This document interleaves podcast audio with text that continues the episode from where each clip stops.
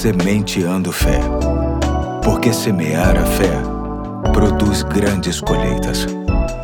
Hoje é sábado, dia 23 de outubro de 2021. Aqui é o Pastor Eduardo e muito me honra terminar a semana contigo compartilhando mais um episódio da série Combatendo as Preocupações. Hoje quero ler Efésios 5,15 que diz: Portanto, vede prudentemente como andais, não como nécios, mas como sábios. Andar prudentemente é uma das boas estratégias para combatermos as nossas preocupações e quero compartilhar uma das formas que, para mim, nos ajuda demais neste sentido, que é saber bem o momento certo e a maneira certa de discutirmos determinados assuntos, sejam eles quais forem. Por exemplo, não é prudente discutir quando os nervos estão à flor da pele. No calor de um debate, especialmente quando este está carregado de emoções acirradas, é preciso ter o discernimento de que o estado emocional não permite dizer mais uma palavra.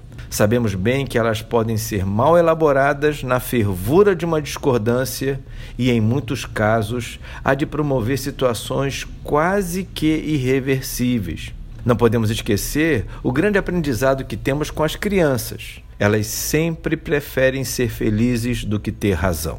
Outro exemplo está na insistência que muitas vezes temos de tentar modificar a opinião de uma pessoa que se apresenta absolutamente irredutível no seu modo de pensar. Já acompanhei nas redes sociais intermináveis conversas que não chegaram a lugar nenhum porque nenhuma das pessoas envolvidas se mostravam dispostas a mudar seu pensamento em relação ao objeto da discussão. Até mesmo um pedido de perdão deve acontecer de forma prudente, ou seja, no momento certo, que pode demandar horas ou dias. A vida é por demais desgastante e, em muitos aspectos, precisamos permitir que o Espírito Santo de Deus, através de sua influência e do seu poder em nós, nos domine e nos ajude a viver prudentemente, sabendo o momento de falar e o momento de calar, o momento de estar e o momento de se retirar. Sei que não é fácil. Muitas vezes defendemos a nossa razão com todas as forças possíveis, mas não podemos esquecer que só podemos controlar o que está sobre o nosso domínio. O controle da cabeça e do coração dos outros é deles.